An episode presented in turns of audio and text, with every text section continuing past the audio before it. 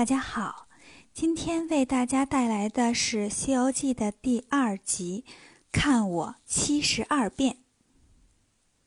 上一次呀，讲到孙悟空来到三星洞学习，一晃呀，七年都过去了。他天天认真听讲，学了不少知识，也懂得了很多道理。孙悟空听说神仙都是长生不老的，他也想长生不老，于是呢，就问老师。老师，学什么才能长生不老呢？菩提祖师说：“学长生不老可不容易呢，那得渡劫呀，五百年一回，一共三回，都躲过了才能给你发长生不老专业认证。”孙悟空不知道怎么渡呀，菩提祖师就告诉他：“头一个五百年呢，你会遭雷劈；第二个五百年呢，你会被火烤；第三个五百年，你会被风吹。”这三项考试啊，都挺要命的。孙悟空问：“疼不疼啊？”菩提祖师说：“那咋不疼呢？”孙悟空说：“老师，你快教教我，怎么才能通过这几项考试呢？”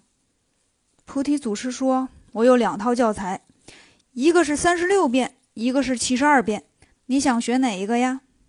孙悟空说：“当然是越多越好了，我要学七十二变。七十二变是什么呢？”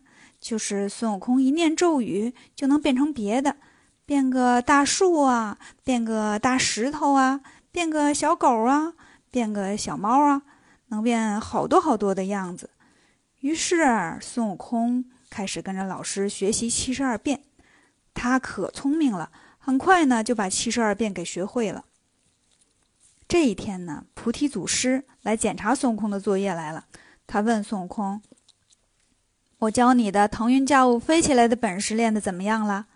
孙悟空说：“老师，我都学会了，我飞一个给你看看哈。”说完呢，他纵身一跳，翻了个跟头，跳到云彩上飞了一圈。菩提祖师在下面喊他：“下来吧，下来吧，别丢人了。”哎呀，孙悟空就下来了，问老师怎么了？菩提祖师说：“哎，你这飞得也太慢了，我教你个绝招吧。”这个绝招叫筋斗云，你翻一个跟头呀，就是十万八千里，能绕地球一圈半呢。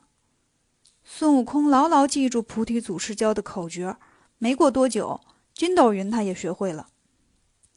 夏天来了，孙悟空跟他那些同学呀，在大松树底下写作业，写了半天呢，大伙儿都累了，就说起来活动活动吧，劳逸结合。有人就出主意说，孙悟空。你都跟老师学那么多本事了，你给我们秀一段吧。孙悟空就开始表演了。他念了个咒语，摇身一变，变成了一棵大松树。大伙儿见了都鼓掌，好啊，好啊，好啊，变得好！再来一个，再来一个。菩提祖师正在那睡午觉呢，听见这边乱哄哄的，就被吵醒了。过来一看呢，一棵大松树在那儿又唱又跳的。美丽极限，爱漂亮，没有终点。菩提祖师见了就喊：“干什么呢？干什么呢？”孙悟空一看呐，赶紧就变回原形了，跟老师说：“哦，对不起，老师，是不是把你给吵醒了？”菩提祖师说：“你刚才唱什么呢？乱七八糟的啊！刚学了点本事就显摆呀？啊，不知道啥叫谦虚谨慎，戒骄戒躁啊？”孙悟空说：“老师，我错了。”菩提祖师说：“行了，你呀，在我这儿学的东西也不少了，毕业证书呢，我也给你写好了。”你家去吧，孙悟空舍不得老师啊，不想走。菩提祖师说：“你这个捣蛋鬼呀，快走吧！以后呢，也别说你这些能耐都是我教给你的，记住了啊！”没办法呀，孙悟空只好跟老师和同学说再见，然后一个跟头架起筋斗云，还没到两个小时就回到了花果山。回到花果山，孙悟空还是很高兴的，他好多年都没回家了。一到了水帘洞，他就喊开了：“孩儿们，我回来啦！”这时候呀，猴子们就从石头后面、花草中、树丛里都跑出来了，围住孙悟空就告状：“哎呀，大王，你可回来了呀！我们让人给欺负了呀！你走了不久，就来了个妖怪欺负我们呢。我们吃饭，他就在旁边拉臭臭；我们睡午觉，他就在外面放鞭炮啊！把我们玩具都抢走了，不让我们玩儿。”孙悟空一听很生气呀，就问：“这个坏妖怪哪儿来的呀？怎么欺负人还抢人东西呀？太不像话了！那可不是好孩子。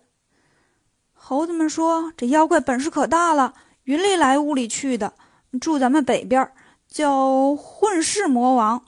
您光听这名就知道有多不讲理了。”孙悟空说：“没关系，我这就找他去。”说完呢，他一个跟头就奔北去了。来到了一座山，发现山上呢有一个水葬洞，一群小妖呢正在洞外面玩玩具呢。孙悟空说：“我是花果山水帘洞的美猴王孙悟空。”把你们大王喊出来，我问他点事儿。小妖们马上去喊混世魔王了。混世魔王拿着一把大刀就出来了。孙悟空说：“你这个妖怪怎么能欺负人呢？你根本捣乱不说，你还抢我们玩具。你想玩，你好好跟我们商量啊，大家一起玩呗。你抢人东西是不对的。”那混世魔王挺横，说：“我就抢，我就抢。”孙悟空听了生气了。说讲道理讲不通，那就比试比试吧。结果那混世魔王挺厉害，举着大刀就砍过来了。孙悟空不慌不忙，从身上拔下一把毫毛，叫了一声“变”。哎呀，那些毫毛呀，变成了一堆儿小猴，都跑到了混世魔王身边，把混世魔王给围住了。有的抱大腿，有的挠脚心，还有挠痒痒肉的。混世魔王一下就忍不住了，躺在地上直打滚，说：“哎呀，别挠了，别挠了，玩具都给你们，我再也不欺负人了。”孙悟空把玩具都带回花果山，猴子们说：“大王，你可真有本事啊！”孙悟空说：“我呀，这么多年跟着一位神仙老师学了好多东西呢，我现在有名有姓了，我叫孙悟空，老师给我起的。”猴子们一听都乐坏了，就说：“那我们也跟着大王姓吧。嗯，大王是老孙，我们就是二孙、三孙、小孙，一窝孙。”从此啊，孙悟空一边跟猴子们在花果山玩，一边呢教这群猴子本领，念儿歌呀，做体操呀，练武术呀，强身健体。这么一来呀，花果山上的小动物们也都跑来跟着学了。孙悟空啊，整天带着这群动物舞刀弄剑的。总觉得这些兵器呢都不合适他。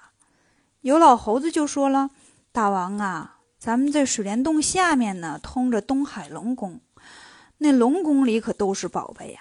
你不如去问问老龙王，说不定啊，他那儿有适合你的兵器呢。”孙悟空一听就高兴了：“好主意，就这么办，我这就去。”孙悟空去龙宫了，他能找到合适的兵器吗？